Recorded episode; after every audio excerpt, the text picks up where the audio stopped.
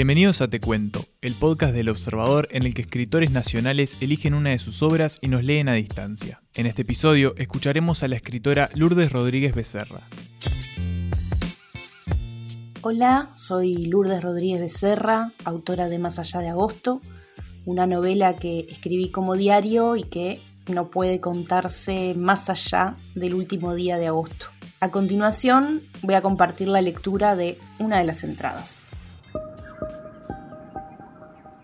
Lunes 19 de agosto, 9.45. Las cosas siempre pueden mezclarse, coincidir sin ninguna explicación. Hoy no tuve que fingir, porque al levantarse, Lena me sobresaltó de verdad. Río como si el mundo fuera solo eso. Sospecho que ya registró la diferencia entre mi susto auténtico y mi susto simulado. Sin embargo, ahora pienso que quizás no le importe demasiado, mientras pueda reptar hasta mamá. Esas mayúsculas, las de mamá, fueron un desliz, claramente. No estaban en ningún plan, pero voy a optar por dejarlas, porque me gustaron. Mamá no se expande como un útero. Esas mayúsculas no corresponden, lo sé y lo olvido, permanentemente. Suelo transitar esta ambigüedad. Mamá no lo puede todo, mamá no lo puede todo, mamá no lo puede todo. Lo repito y lo olvido. Me fui de tema. Lena se levantó, quiere el desayuno, que le ponga dibujitos y encontrar en el pajar sus botas con plataforma. Quiere ponérselas para ir a la escuelita. Siempre quiere muchas cosas a la vez. Pero mamá respiró y repitió tres veces la lección número uno, no lo puedo todo, antes de levantarse de la silla del escritorio, allí donde hasta hace unos instantes tecleaba desaforada alguno de estos párrafos. Cuando estoy en la computadora, como hoy, la lista de pedidos de Elena se multiplica, y a veces, como hoy, le doy o la dejo hacer lo que quiere, para que no moleste más. Esta vez fue el dulce de leche. Tengo que raspar el fondo del bollón de vidrio para rescatar lo último. Pero la cuchara es demasiado corta y el dulce entra en contacto con la yema de mis dedos. Es una emergencia. Suelto la cuchara, abro la canilla, me refriego sin parar, dejo correr el agua por la piel. No es tristeza, es dolor lo que tengo. El dolor es más fácil de imaginar, porque su textura es pegajosa. Será por eso que prefiero la tristeza, porque es suave, lisa, llana, azul. ¿Me escuchás, mami? Ya va, Elena, ya va. No puedo hacer todo a la vez, gritó. Solo quería saber si puedo ver otro dibujito. Y sí. Hoy la respuesta es sí. 13.05. Salimos de casa rumbo a la escuela sin las camperas de invierno. El sol entibia los sonidos de una ciudad en movimiento, aunque siempre sea la misma ciudad. Siempre es igual, no hay sorpresas correr a la parada, el pip pip de la maquinita de boletos, el humor horapico del chofer. El sol entra por la ventanilla recortado por el cuerpo de Elena. Es tibiecito como Elena, pero todavía falta para la primavera. Es de esos días en que Elena va con los ojos fijos en alguna parte, pensativa. Lo sé porque me lo dijo cada una de las veces que se enojó porque interrumpí su viaje mental para preguntarle si estaba todo bien si necesitaba algo. Mamá, estoy pensando. Es cierto, me costó entenderlo. Escúchame, me dije con cierta voz interna. Lena crece, su mundo no sos vos, sabe que hay cosas divertidas en la que pensar. Escúchame, a vos te hablo. ¿Por qué siempre pensás que Elena está pensando cosas horribles? Pero ya aprendí, no la interrumpo más.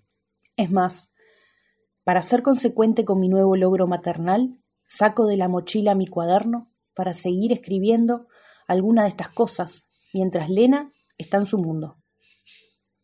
Aunque sé que la voy a estar mirando de reojo.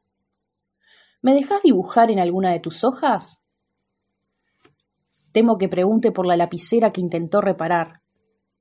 Le voy a decir que la dejé en casa, no quiero que sufra. Tengo progresos pero también ciertas dificultades. No me importa reconocerlo, porque hoy soy una mamá con minúscula, mañana una mamá todopoderosa y pasado una mamá todopoderosa derrotada. Y esa mutación puede darse también de un momento a otro. Sí, Lena, pero sentate bien que si el ómnibus frena de golpe te podés caer. Se acomoda el cuaderno en la falda, busca hojas sin usar y con líneas nervudas por el traqueteo, pero decididas, dibuja una niña tocando la guitarra. Sus trazos suenan, agrega un tambor, un violín, una batería, una flauta, un piano, un xilofón, y me pregunta qué otro instrumento puede hacer aparecer. La música está saliendo. Le pregunto si conoce el arpa. Le muestro una foto en el celular y la copia. Lena está cantando. Estamos llegando un poco tarde a la escuelita. Aún así, dejo que complete su ritual favorito. Trepa un murito, cuyo desnivel hace que en la medida que avanza sea cada vez más alto. Cuando llega al final, advierto que en una de sus botas de plataforma está escrito su nombre. Su caligrafía sobre el cuero sintético color café con leche ocupa todo el empeine. Lo hizo con un marcador negro. ¿En qué momento? Intento ocultar la sorpresa. ¿Y eso, Elena? Le pregunto serena, levantando una mirada extrañada. Entre las plataformas y el murito, Lena ha quedado más alta que yo. Como toda respuesta, esconde la cabeza entre los hombros levantados, saca una sonrisa de exhibir dientes, apretar los ojos y arrugar la ñata. La miro con cierta complicidad. Me gusta su travesura, y esa es la manera en que se lo hago saber. Pero luego meto las cejas en mi nariz, le digo que no con la cabeza, y agrego la expresión que, ella lo sabe, contiene esta ambigüedad. Eso que hiciste es cualquierismo, Lena. Como toda respuesta salta, cae en cuclillas y retoma el rumbo pisando las tribus de hojarasca. Me gustan las hojas que calzan en los agujeros cuadrados de la vereda desdentada. Allí, donde hubo una baldosa de cemento, o dos, o tres, o más, ahora hay restos de vidas, contenidos en la finitud. Lena camina en silencio, pero no me preocupo. Vamos tomadas de la mano. Es pronto para soltarla a la primavera. Todavía es agosto, aunque el sol sea prometedor. Dos amiguitas corren a recibir a Elena. Una de ellas la besuquea. La otra la abraza. Quiero capturar tanta ternura. Les pido una foto y posan contentas, las tres. La bota intervenida de Elena resalta entre los remolinos de niños. Allí, en ese patio, es donde ella ha cosechado sus primeros amores, los extragenealógicos, aunque siga sonando mal los amores que eligen y la eligen. Lena, no me diste un beso. Corre hacia mí para cumplir con el trámite y enseguida se pierde en ese caudal de vida, sin recibir mi beso de despedida. El sol me reclama volver a salir a la calle. Miro la hora. Antes de tomarme otro ómnibus hacia mi trabajo, tengo un tiempo para la quietud. Cruzo a la plaza. Planifico sentarme en el pasto debajo de aquel árbol pero al llegar hago otros cálculos. ¿Cuántas mascotas hicieron allí sus necesidades?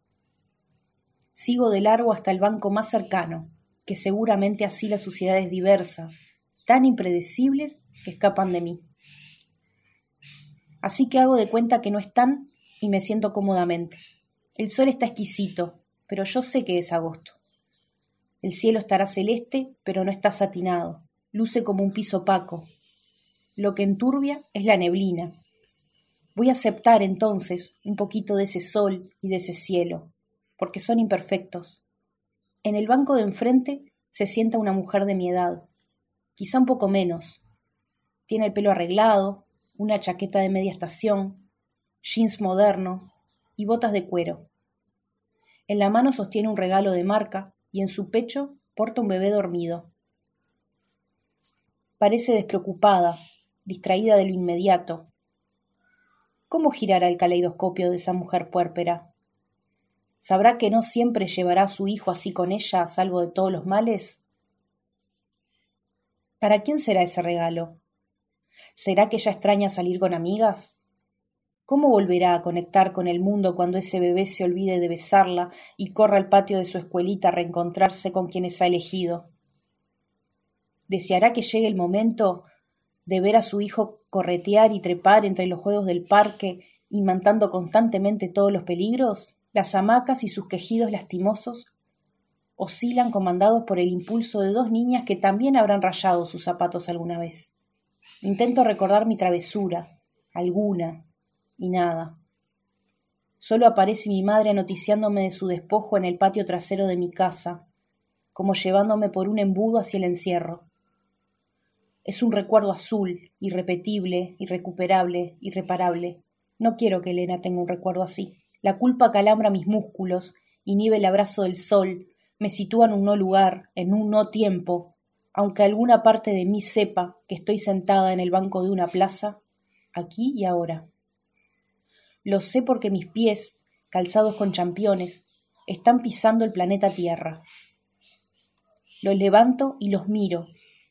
Imagino cómo quedarían dibujados con mi nombre. Me dan un poco de ganas de probar. Un hombre lava algo en la canilla de agua potable. Es antigua, de color verde musgo. En la mayoría de las plazas están secas. En esta no. Lo que el hombre lava son medias, sus medias. Las coloca debajo del chorro como si intentara llenarlas, y luego las refriega con sus manos. Él está descalzo y tiene buen aspecto. Lleva unos pantalones que dejan verle los tobillos y le quedan ajustados. Podría tratarse de una prenda moderna, pero no parece el caso. Es oscura, como el buzo deportivo. La boina color café con leche oculta parte de su cabellera, blanca como su barba frondosa, larga y bien cuidada. Cuando Martín se dejó crecer la suya, supe lo rebelde que puede llegar a ser la barba y la higiene que requiere diariamente. Desde entonces empecé a valorar las barbas largas, limpias, simétricas y bien peinadas, mucho más que las afeitadas al ras. Me cautivan, veo en ellas una señal de constancia. De hecho, ese veterano tiene algo de eso cuando asea las medias. Me saco el buzo de lana, un simple paneo alcanza para advertir que muchas personas salieron desprevenidas a enfrentar sus rutinas. Visten camperas, bufandas, cosas abrigadas. Deben de ser de esas personas a las que no les gusta el invierno. No se dejan engañar por un sol de agosto. El hombre sigue lavando sus medias. No hay jabón, no hay espuma, no hay ilusión. Pero eso no parece afectarlo. Se toma su tiempo. El agua de la canilla corre. Parece disfrutar de la tarea y la verdad es que no lo comprendo.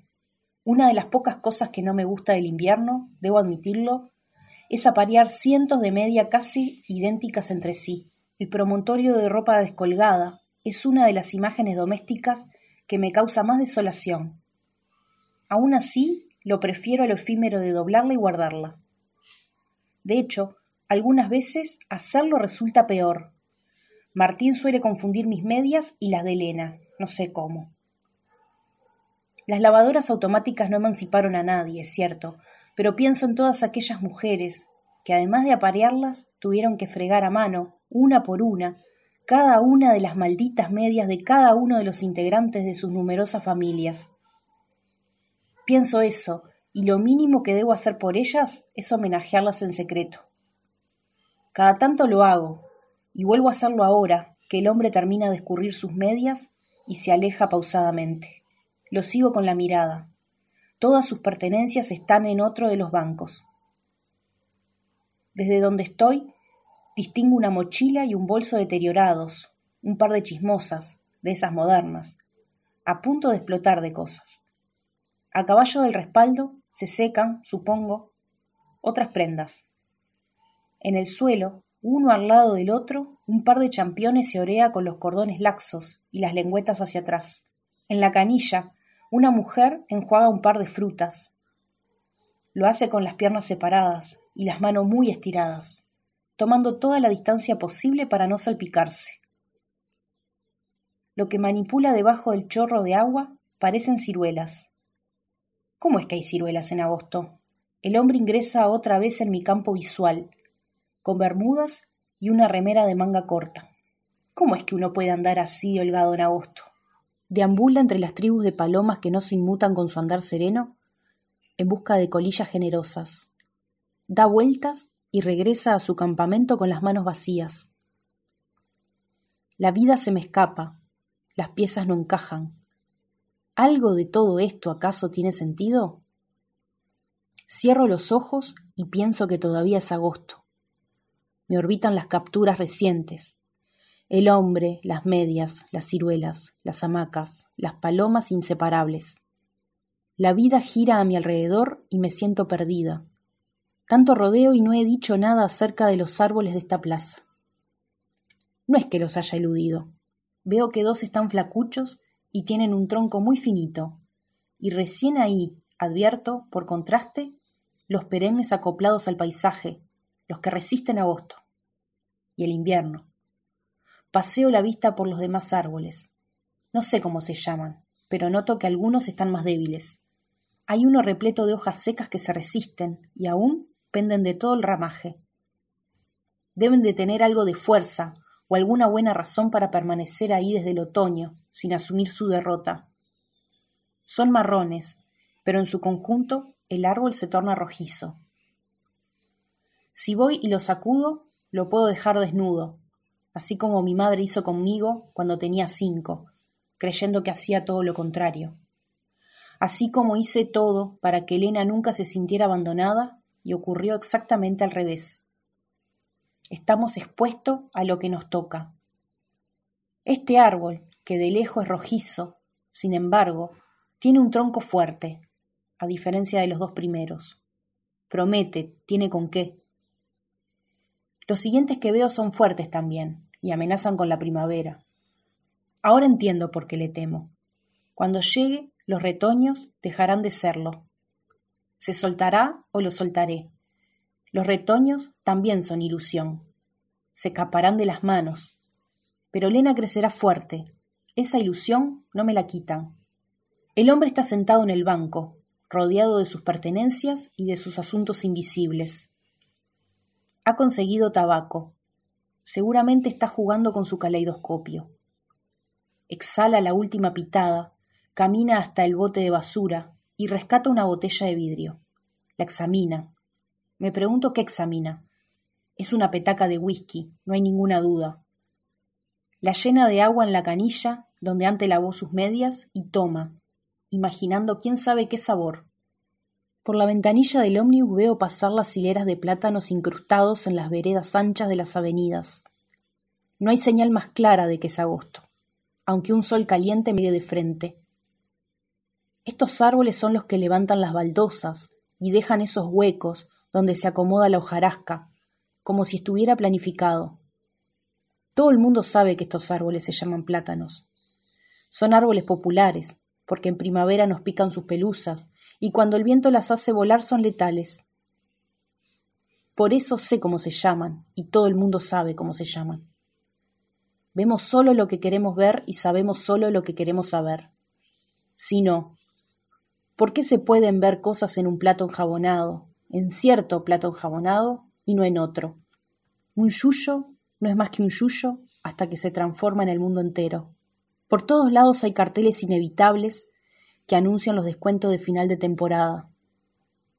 Pero me inquietan las ofertas de una lencería.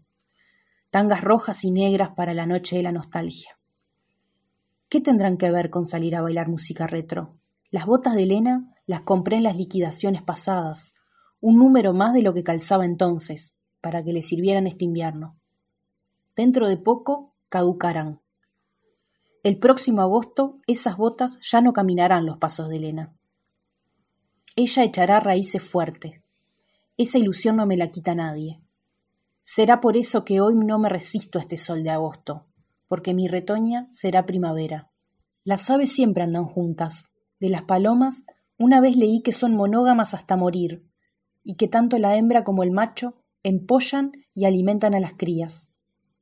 Siempre hay algo de satisfacción cuando dispersamos una reunión de palomas, ¿o no?